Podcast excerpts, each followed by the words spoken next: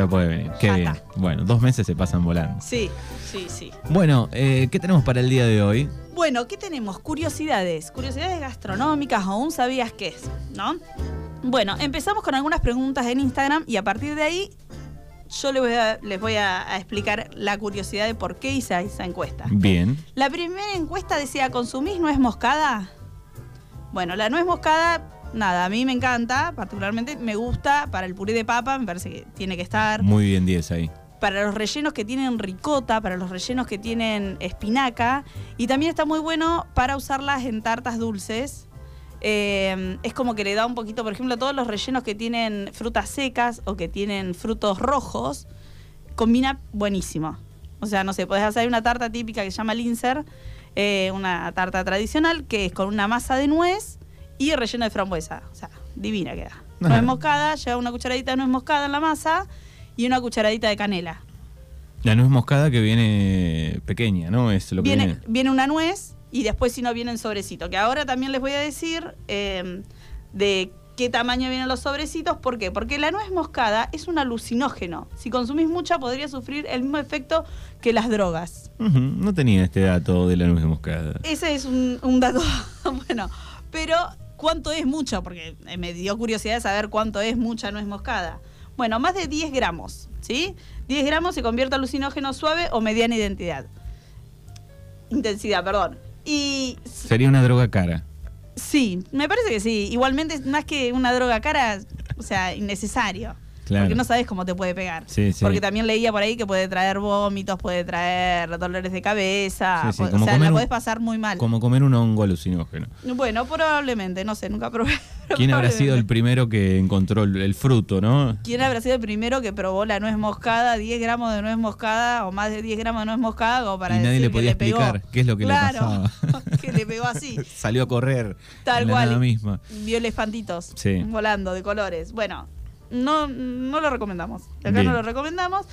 Pero bueno, quería contarles también que el sobrecito de, de- de nuez moscada que viene molida trae 25 gramos. O sea, te tendrías que estar comiendo más o menos medio sobrecito. O sea, una cantidad importante, una cucharada de nuez moscada así Fa, fuerte. No, claro. Y la nuez, la nuez moscada en sí, tiene 8 gramos aproximadamente. 8 gramos. O sea que es una nuez y media, ponerle un poquito para que pegue, digamos. te puede hacer mal. Te puede hacer mal. Perfecto. No lo recomendamos de acá, no lo recomendamos, después cada cual haga lo que quiera. Bueno, Es otra- para saborizar y poquito. Sí, y poquito. Y bueno, lo que dije, prefiero en, en el puré de papa, lo prefiero en el en la espinaca, en una tarta, y es bastante invasiva, o sea que tampoco hay que pasarse. Otra encuesta que dice es, ¿consumís miel? Bueno, el 84% dijo que sí y el 16% dijo que no. Bueno, ¿qué pasa? Altísimo. Sí, altísimo. Pero la miel, y más ahora en invierno, es como amigable. Y después me decía, por ejemplo, me decían, bueno, yo no como miel. Bueno, a veces en el mate. Bueno, pero lo comís en otras cosas. Quizás una galletita que tenga miel, consumís en, en, no sé, en una granola, en una barrita de cereal. Hay otras cosas que contienen miel o que se endulzan con miel y no sabemos. Pero bueno, en este caso vamos a hablar de la miel en sí. Es el único alimento que no caduca. Eh, es muy loco eso. Cada vez que lo escucho me encanta. Sí. eh, ese dato. Y no se tiene más vence. datos, porque más allá de todas sus propiedades, es eh, muy beneficioso para la salud, es eficaz para tratar heridas en la piel, la tos, las alergias, reduce el colesterol y previene problemas del corazón. Y problemas, en la- eh, quemaduras en la piel, heridas en la piel, es así. O sea, yo me quemo y no encuentro el típico platzul así farmacológico y que uso miel. Y realmente es... eh, Calma un poco el ardor. calma, calma bastante y ayuda a la cicatrización, todo, o sea que si no tienen, si se quemaron y no tienen otra cosa a mano, eh, la miel viene genial. Sí, Y bien. pueden comprar ahora que no se va A vencer. Eso es lo bueno, el dato. Eso es lo bueno. Y qué bien las abejas, por eso hay que cuidarlas. Siempre desde acá decimos que hay que cuidar este, las abejas. Las abejas, sí, tienen muchas... Si eh, las abejas se extinguen, nos extinguimos nos nosotros. Tienen muchas propiedades en el... Sí. Ayudan mucho a nuestro ecosistema, a nuestro planeta. Exactamente. Mucho. Bueno, otra encuesta fue ¿consumís maní?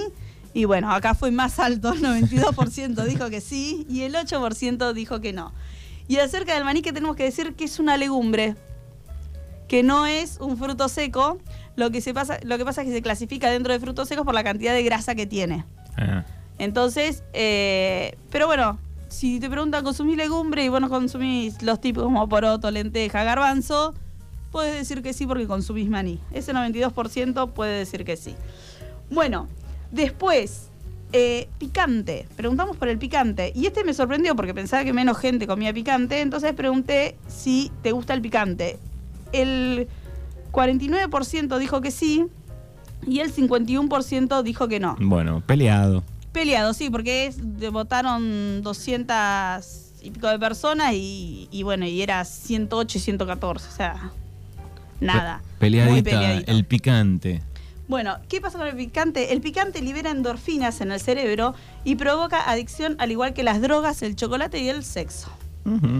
Bueno, picante después depende de la zona eh, donde vivas, el picante que se usa. Acá eh, el que más usamos son los ají molidos, más allá de todas las salsas extras que podemos tener de afuera, pero bueno, nuestro picante de origen es el ají molido. Pero no somos tan violentos como en otros lados, ¿no? No, no, pero bueno, en otras eh, en otros lugares se come mucho picante. México. México se come muchísimo, Chile. Tailandia, eh, Chile no sé si se usa mucho, pero Perú se usa mucho picante y bueno, y es eso, es adictivo, o sea, como el que empieza a comer picante cada vez come más, es como un paso más da. Claro, y encima de eso después te lleva a tomar también. A tomar algo fresquito, y sí, a tomar algo fresquito. Se mezcla a mí todo. particularmente me gusta mucho el picante, Eh, me gusta tener salsas picantes para agregarle algo eh, o hacer algún aderezo medio picante. Eh, pero sí, entiendo que no a todo el mundo le gusta. Y, Claro, a mí me gusta, pero me hace mal, por ejemplo. Entonces, hace tengo- mal, cada sí. tanto me gusta sentir un- en una carne. en, en alguna cosita que tenga un guisito. Los Claro. guisos, los guisos tienen que tener picante. me, me gusta un poco, pero Bueno. en exceso me hace mal. El último locro que hice, del 25 de mayo, me pasé con el picante.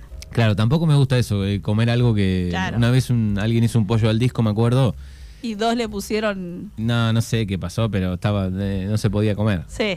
Que sí. todavía lo- hasta el día de hoy lo recordamos. El que, el que no come picante o el que no le gusta, o bueno, o el que si te pasás, ya no, eh, es fuerte. El picante es fuerte. A mí me gusta, me gusta mucho. En este locro me había pasado, después le agregué más calabaza y nada.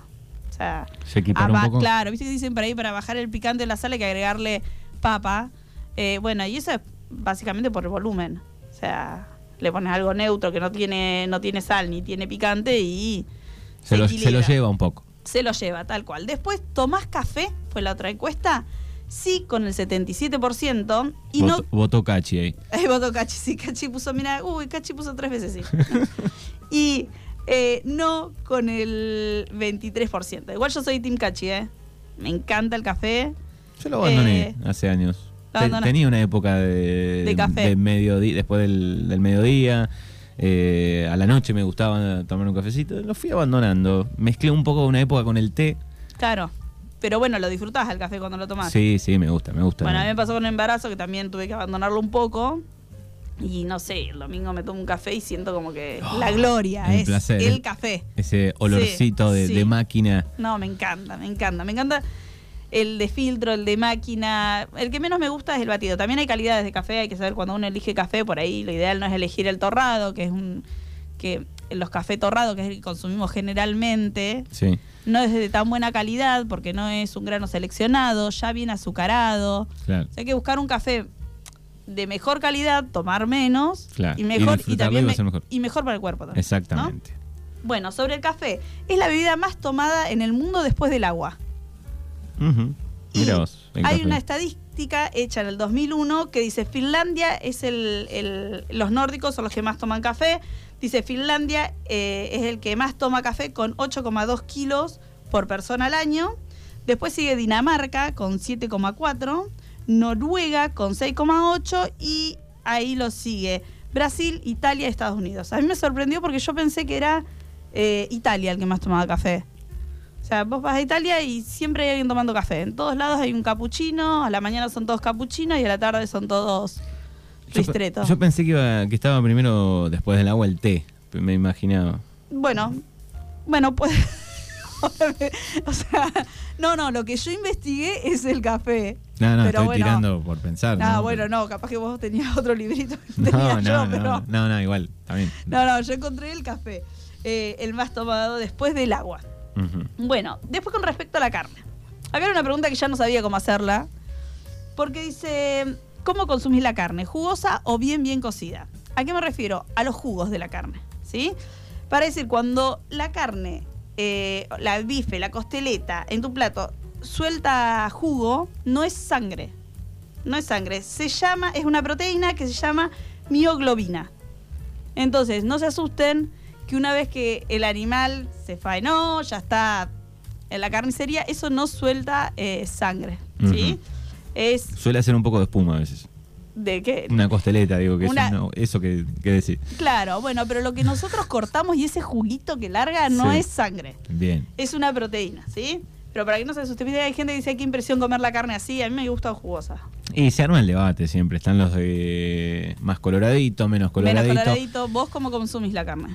Eh, Me gusta, me gusta bien cocinada, creo. Bien cocida. Sí, no que esté dura, que se pase, no, o sea que no, pero Que esté a punto. Sí, sí, pero me gusta más si A punto es un poquito si- rosita Si me das una costeleta con alguna parte doradita, quemadita, me gusta más que, que esté colorada. Que esté en colorada. En alguna parte. Está bien. Eh, en Buenos Aires siempre te sirven las, las tiras de asado completamente coloradas. Bueno, hay, hay que entender también, depende del corte de carne. Por ejemplo, si vamos a comer un bife o una costeleta, da como para comerlo un poco jugoso.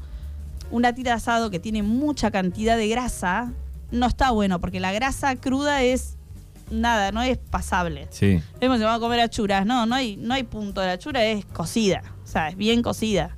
Sí, sí. Pero bueno, Ay. viste que las costillitas, eh, las tiritas de asado, siempre están coloraditas. Están coloraditas, Podés sí. pedirle, ¿no? Che, un poquito más. Hay que, hay que saber que también si tiene un buen pedazo de carne, o sea, la costilla en sí, eso puede admitir. Pero después la grasa o la parte que más grasa tiene, del lado que más grasa tiene, métanle fuego porque Sí, sí. la grasa cruda es, Es como, el, po- fuerte. es como el pollo crudo, no, es feo. no, ya está. El pollo tampoco. El pollo, el cerdo, el cordero, algunos lo comen un poco más jugoso, pero bueno, Tiene que estar bien cocinado. tiene que estar cocido. Por lo menos cocido. Así, ¿no? Después el que le gusta suela es, es cosa de ellos. Bueno, después Nutella. Nutella es algo bastante. eh, que la Nutella es la pasta de, de avellana con cacao. Manteca de cacao, no. No mano hace cara, no te gusta tanto. No soy, he probado y no me vuelve loco. No te vuelve loco. A mí me gusta bastante. Me gusta. No de comerla en cucharadas. Claro, bueno, yo capaz que me la como en cucharada y no se la agrego a nada. Yo he visto mis hermanas, mi hermana, por ejemplo, fanática, le gustaban comer con cuchara. Claro, lo que sí tiene es como un límite, me parece, que no es muy dulcero, por ejemplo, yo no soy muy dulcera, si te van a comer dulce, agarra una cucharada de Nutella y después ya, ya está. Sí. Una cucharada, dos, si me toca. El dulce de leche muy- ya es peligroso, porque ahí sí, en cucharada pueden ser varias. Varias, te gusta mucho sí, más. me gusta mucho más. O sea, si hacemos una encuesta, dulce de leche o Nutella, No, Robo, Dulce para de mí, leche. Dulce de leche. y el a dulce full. de leche común, el clásico, ¿no? El que es repostero, que es más espeso. El clásico me parece que es más rico. A mí me gusta la mimosa. La mimosa, es muy rico. De La Pampa. Sí, es muy Me rico. hace acordar al que hacía el agro aquí. Había un, bueno, el del agro es muy rico y es como un dulce de leche muy casero. Y había uno que me acuerdo que venía antes, cuando era adolescente, en el Chacabuco. Chacabuco. ¿Te acuerdas que venía en sachet? Sí. Que sí. era, le hacías un Bolsa- era- Bolsita transparente, digamos. Tal cual, ¿no? sí. Muy bueno también. Muy rico. Son como más con gusto a leche, me parece, Sí. ¿no? Los que estamos nombrando. Sí, como más caseritos, Sí. más no son tan Después había uno de, que no me acuerdo, también de Pigüe, muy lindo. Este, de, de ese estilo. Puede ser, sí, sí. Después fueron muy premiados las marcas conocidas, ¿no? El Ilolay. Pero el, para mí, bueno, y Lolay es muy rico. el, el Eh, clásico de la Ahí me dice un distribuidor de bacalín, el gran dulce de leche. Sí, es muy rico el bacalín, yo lo uso. También lo he sentido nombrar. Yo uso y, y justo me mandó un mensaje que nos está escuchando Bacalín Gran Dulce de Leche, distribuidor de Bacalín, Elías. Y me gusta cuando viene en caja de, de cartón. Te- y me sí, tiene, tiene una cosita así de, de- Aparte, viste, cuando se seca, ese dulce de leche que se seca, eso es muy rico. Tipo bauquita, Claro. es. El dulce de leche, ¿qué dulce de leche usará Pauquita? Bauquita, no sé, pero muchos usan Bacalín. de hecho, Bacalín tiene eh, como, como varios tipos de dulce de leche y, por ejemplo, Habana le hace su dulce de leche Ah, para, para los, Habana. Para los claro. Habana, Es ese. claro. No sé si es verdad, si es mentira, todo esto es dato. Es, es lindo dulce de Es leche el que viene en los Bauquita. Sí, es muy rico. Qué importante que Sí. el dulce de leche adentro de las cosas, ¿no? Sí. Lo- sobre todo lo industrial, digo. Sí. Eh, a veces se nota, está bueno, no está bueno sí, el dulce está de bueno o leche. no. Yo me acuerdo que venía. Sí, mira, dice exactamente el bacalín. Ahí ya, ya el distribuidor no está. Está tirando encanta, data. pero Sí, exactamente el bacalín es el dulce de leche de Habana. Muy bien, claro. Muy bien. Por eso ese sabor. Eh, recuerdo lo de mi abuela. eh, Por eso los alfajores de grita son tan ricos. claro. porque usan bacalín. Usan para usar bacalín. Eh, le robaba una cucharada de dulce de leche a mi abuela, pero tenía el repostero. Ah, Tal vez. bueno, claro. Por las tortas no había del otro y ese es bravo. En yo uso todo repostero, por eso te digo, y me gusta mucho el dulce de leche clásico. No me lo compro porque la verdad es que tampoco es como mucho dulce. como- pero bueno, eh, si quiero una tostada, sí la hago, le pongo un poquito menos. Y yo creo que dulce de leche clásico ya sería a cucharadas. El otro día nos habían regalado dulce de leche eh, Habana, creo que era. Ay, ahora no me acuerdo, si- o el poncho negro. Eh, claro, estaba pensando etiqueta negra, Sí. el poncho negro. el poncho negro y frasco de vidrio. Eh, estaba en la alacena, no lo consumía, no lo abría porque dije, este me lo bajo yo sola, porque Maxi no come dulce de leche. Y estaba esperando como una ocasión, digo, qué sé yo, invito a alguien, hago un flan y meto ese dulce de leche, que queda, imagínate, con ese dulce de leche, genial. Y, y no, se me cayó el frasco antes de... No. Sí, se me cayó, se rompió y bueno, ya está. Claro, Eso claro. por hacerlo esperar, no hay que hacer esperar las cosas. Frasco de vidrio no puedes rescatar No nada. nada, nada, todo al touch. bueno, volviendo a la Nutella. Una curiosidad de la Nutella es que usa la cuarta parte de producción mundial de avellana. Mucha, mucha. Pero bueno, eh, Nutella fue creada en 1951 por Pietro Roger y eh, para sus bombones también usa avellana. Eh, y bueno, debe tener otras golosinas. Ahí me gusta, ¿ves? Por ejemplo. En el, El Ferrero Roger. Claro, un bocadito. de- rico. ahí sí me gusta. Muy rico el Ferrero Roger. La Bueno, avellana es la que produce la partida del hielo en la era del Sí, hielo, ¿no? sí ¿Es igual esa? eso me parece que es una avellana o es una castaña. Ah, una castaña. No sé, no me acuerdo ahora. Si Ahora dudo. Sí, ahora habría que googlear el dibujito a ver qué era, pero me parece que es una castaña. Ah, Eh, la avellana es redondita, viene con cáscara para este tipo de preparaciones, se pela, se pela en el horno, se seca y después se pasa por un trapo, un trapo mm, repasador y se le saca bien toda la, la, la piel. Y queda blanquita, blanquita, doradita, es muy rica. Todos los frutos secos, doraditos o, o un poquito al horno, tienen como más sabor y largan todos sus aceites naturales. Bueno, siguiendo con la encuesta, azafrán. El azafrán, eh, estuvimos preguntando a ver si comían o no azafrán y el 34% dijo que sí y el 66% dijo que no. La azafrán, ¿en qué se puede usar? No sé, nosotros lo más clásico puede ser, bueno, una paella, pero con paella El no arroz. comemos todavía. El arroz, el guiso de arroz, mi abuela lo hacía con azafrán. sí, lo que pasa es que viene cúrcuma. poquito, no se Claro. consigue tanto, entonces... eh, y es raro por ahí que tengas una cápsula de azafrán. Sí, se cosecha en un solo lugar del mundo. Sé que en Argentina, en el norte, estaban hace unos Estaban años. haciendo, estaban sí. haciendo, no sé en qué quedó. Y no sé en qué queda, habría que averiguarlo. Pero bueno, curiosidades del azafrán es muy caro, el de mejor calidad, o sea, muy caro, eh, de 10.000 euros el kilo. Claro, porque en un solo lugar de Europa, que no sé cuál es, eh, En España se crece cultiva, muy bien, ¿no? En España sí, es- España se cultiva azafrán y después tenés, eh, me parece que más sobre la zona de, de India, bueno, habría que averiguarlo bien, eso justo no lo averigüé. Una curiosidad es que para obtener eh, un kilo de azafrán se necesitan 200 flores. claro. Lo que se saca de, de la flor es como si fuera el centro, ahí en, en Instagram van a ver una imagen y es como si fuera una tirita de azafrán, un- un- es nada, el centro de, de la flor. Pero el centro en sí no, es un pelito que sale del centro, ¿sí? Es cosechado por mujeres generalmente. Y bueno, y otra curiosidad es eso, que vale 10.000 euros el kilo. claro. Muchísimo. Por eso lo que vale, por eso la porción. Es carísima. Acá carísima. puse azafrán y me tira Men-. Mendoza. En Mendoza están produciendo, pensaba que era más al norte igual. Sí, azafrán, Mendoza, precios, a ver o no. O está mal esto, es- o es un restaurante. No, es un restaurante. Ah, que se llama azafrán. Claro, es lo primero que me tiró. Muy buen nombre. Voy a poner azafrán en Argentina.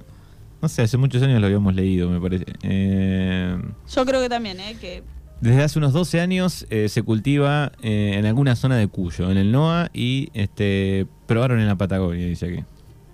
bueno, Bueno, algo de, algo de azafrán debemos tener. sí, algo no de será el- autóctono, tal vez sí. el mismo. Generalmente se usa la cúrcuma en reemplazo del azafrán, que tiene un aroma similar y eh, el azafrán que nosotros consumimos acá normalmente, que encontramos excepto en alguna dietética, es en cápsula, viene molido y no es de tan buena calidad. Nosotros acá estamos hablando de azafrán en hebras, que ese azafrán hay que dejarlo hidratar para después poderlo agregárselo a cualquier preparación. ¿sí? No es lo mismo, digamos. No es lo mismo. Es como el palo santo que viene molido, tipo cosa, no es lo mismo que tener el tronquito de palo santo. No es lo mismo, tal cual. Bueno, entonces eh, ahí terminamos con la azafrán. Y la última pregunta fue, ¿te gusta cocinar? El 72% puso que, que sí y el 28% puso que no. ¿Pero por qué pregunté esto? Porque la mageirocofobia, muy difícil, no lo voy a repetir, Es la enfermedad de qué? es el medio irracional y enfermizo a cocinar. Pero me pareció gracioso porque, viste, que cuando empezás a buscar curiosidades de la gastronomía, qué sé yo, que hay fobia para todo. Sí. Bueno, también hay para, para mm, cocinar y ahí se lo hemos dicho porque no lo voy a repetir en radio, porque es muy difícil.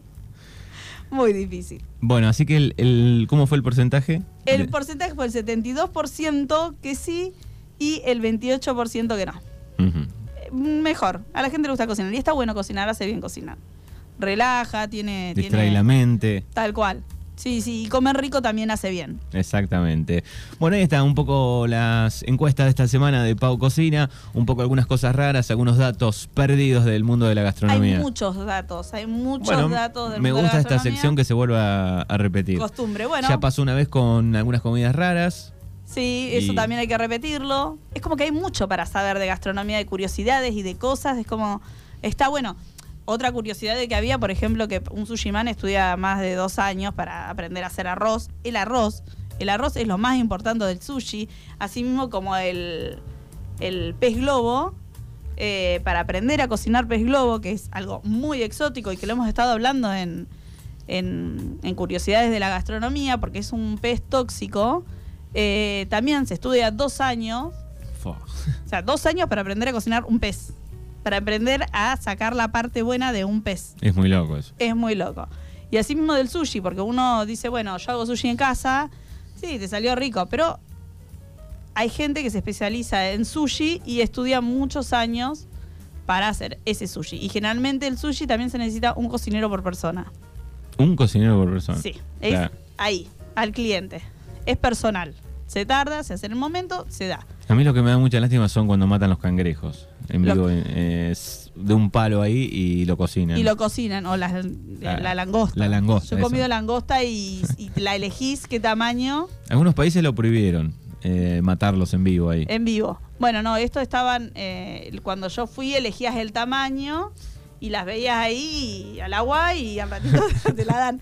No vi el momento donde la metí al agua. Y de hecho, ayer estamos mirando una serie que está muy buena, que es Phil, eh, Somebody Phil Phil, que está muy buena porque es un hombre que va por todo el mundo, al que le interesa la gastronomía o estas eh, así para ver, es, es un hombre que se llama Phil, que va eh, recorriendo diferentes lugares del mundo y probando comida diferente. Bueno, ayer justamente estaba en Maine, una ciudad de Estados Unidos, al norte, cerca de Nueva York, y eh, comían langosta, porque es el lugar de langosta. Y sí, sí, las cazaban ahí, las medían para ver el tamaño, bueno, cosas Hoy le, están ho- buenas. hoy le decía a Fernando que vi un, un informe cortito ayer de la ciudad más fría del mundo, ahí arriba de Rusia. Eh, es tipo Luisito Ah, sí. el que viaja. Sí. Bueno, eh, lugares, ciudades raras, lugares oscuros, busca. Eh, y fue un mercado de pescados y estaban todos al aire libre. O sea, sí, no, porque, con el frío que hace. el récord es menos 71, claro. la, la mínima, así que imagínate frío. los pescados este, al aire libre, Se todo un mantiene. mercado, y la gente después en los edificios, la, la comida afuera, colgada. Colgada. Porque enfría más que la heladera. Que la heladera, Y bueno, innecesario una heladera. Para ese, para ese punto está buenísimo. Después Sí. vivir ahí en Eso te voy a decir. eh, está divino para no usar heladera únicamente. Claro. ¿Listo? Pau, una heladera. Pau Barchesi aquí la pueden este, ubicar a través de las redes sociales y el teléfono para pedir cosas ricas. ¿Todavía estamos a tiempo? Sí, sí, sí, sí, todavía estamos trabajando. Eh, voy tomando día a día, o sea, esto es por semana, cada 15 días, no me tomo más que eso porque... Muy bueno, bien. ¿A qué bueno. número pueden llamar? Pueden llamar al 2923-436130 o por Instagram, arroba Pao Barchiesi Cocina. Bien, tengo dos mensajes antes del final. Uno era de, de la querida Lili, que dice, Ay. eso tengo yo, eh, hablando de la... De la fobia a la cocina. de la sí. fobia a la cocina. Pero los ravioles le salen ricos. Qué lindo escucharlos. Eh, y aquí me habían tirado otro dato. Los monjes tibeta- eh, tibetanos son adictos al café. eh. Conocí cafeinómanos. Mira. Bueno, Cachi es medio cafeinómano. Sí, Cachi, Cachi, Y ¿dónde vas? Preparate un café, preparate un café. Pero Cachi, venías a ver la batería, ¿qué tiene que ver café? Es cafeinómano y Coca-Colómano Sí, sería o algo así. Sigue ¿no? con la coca. Yo creo que sí. Sigue con la coca. La coca es un adic- eh, hay gente muy adicta a la coca. Sí, sí, sí. Yo en una época tenía que tomar mucha coca en lugar de agua, ahora no, tomo pura agua y en esta etapa de mi vida estoy tomando mucha soda. Soda. O sea, ahora necesito un dispenser de soda. Sí, litros y litros de soda por día. Soda. Soda, no sé, me pegó la soda. A mí cada yo. tanto me gusta una sodita, si no hay una sodita. A mí la soda me caía pesada, ahora me cae el agua pesada y tengo que tomar soda. O sea, Bueno. no sé, qué sé yo.